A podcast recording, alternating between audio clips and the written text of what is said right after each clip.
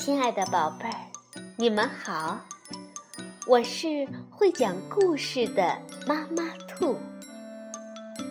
故事是可以玩的，欢迎宝贝儿们到小粽子和妈妈兔一起边看边听，玩故事。宝贝儿，晚上好，欢迎收听。妈妈兔的花样故事，今天我们来讲《中国美丽故事之牛郎星和织女星》，是由蔡高慧、刘守华编写，湖南少年儿童出版社出版。从前有一个人叫牛郎，他的父母去世后，他的哥哥嫂嫂便同他分了家。霸占了大部分家产，只分给他一头牛和一间破破烂烂的房子。牛郎对牛很好，牛棚里早晚垫得干干的。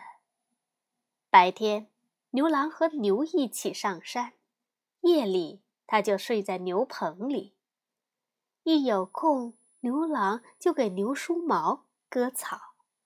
把牛伺候的膘满肉肥，毛色闪闪发亮，溜光溜光。一年一年过去了，牛慢慢老了。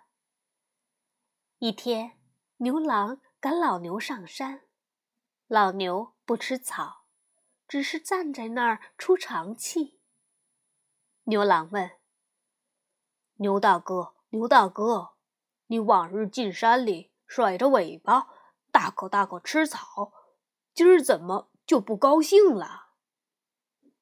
牛郎本是说着玩的，想不到老牛张张嘴，眼泪直流，真的答话了：“哞，牛郎，牛郎，你伺候我这些年。”把我看作亲兄弟，我今天对你说实话，我是天宫的牛头夜叉，因犯了天条降下凡来。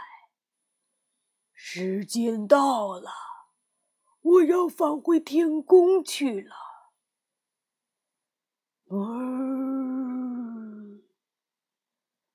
我看你一个人怪孤单的，寻思着给你办个好事。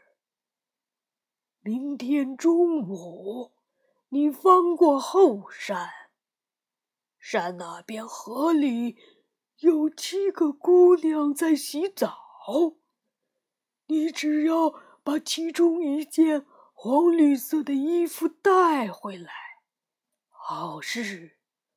就能办成了。第二天中午，牛郎照着老牛说的来到了河边，果真有七位姑娘在洗澡。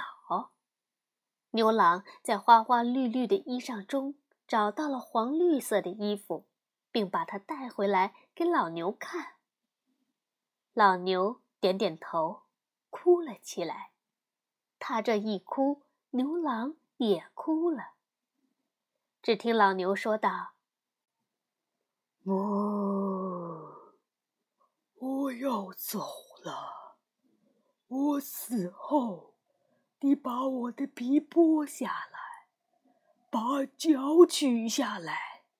有急事的时候，这两件东西能助你一臂之力。”说完。老牛就死了，牛郎在老牛身旁大哭一场，含着眼泪剥牛皮、取牛角，埋了牛身子。晚上，牛郎正孤零零地对着那件黄绿色的衣裳发愣，屋里突然进来了个姑娘，原来她是天上的织女。长得好像用笔画出来的一样。织女说：“牛郎，我住下，和你成亲吧。”牛郎说：“你是神仙，我是凡人，怎么能成亲呢？”织女反问道：“不能成亲，你为什么要拿我的衣裳呢？”牛郎被问住了，只好答应了。一年过去了，织女生下一儿一女，两个娃娃又胖又惹人爱，一家人在一起，日子过得和和美美。第三年的七月初七，突然狂风大作，云雾茫茫，天上咚咚咚响起了天鼓，天兵天将踏云而来。只听他们在云里大喊：“织女归天，织女归天。”织女听到喊声，伤心的哭了起来。她舍不得离开牛郎和孩子。他对牛郎说：“我在天上天天织布，不回去不行。我走后，你要把孩子照顾好。”说着，天鼓又响了起来，天神又喊又叫，织女不得不飞上天去了。牛郎眼睁睁地看着织女越飞越高。却束手无策。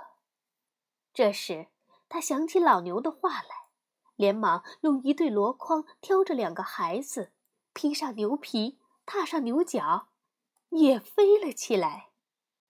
在牛皮牛角的帮助下，牛郎越飞越快，眼看着就要追上织女了。这时，王母娘娘出现了，她摘下发簪。往他们中间一画，一条波涛汹涌的天河顿时奔腾而出，把一家人分隔两地。织女和牛郎泪流满面，孩子哇哇大哭，不停地喊着娘亲。王母娘娘见此情形，于心不忍。便让牛郎也留在天上，但只允许他们每年的七月初七相会一次。从此，天河两岸出现了两颗闪亮的星——牛郎星和织女星。那就是牛郎和织女变的。每年在牛郎织女相会的那天，成群的喜鹊。在天河上搭起一座桥，让牛郎和织女过桥相会。而那几天，人们很少看见喜鹊，因为他们都飞到天河那里搭桥去了。有人说，十二岁以下的小娃娃钻进苦瓜架下，还能听到牛郎织女在桥上会面时说的悄悄话呢。好，宝贝儿，这就是牛郎和织女的故事。不妨在天气晴好的夜晚，你也来找一找天上的牛郎星和织女星吧。晚安，宝贝儿。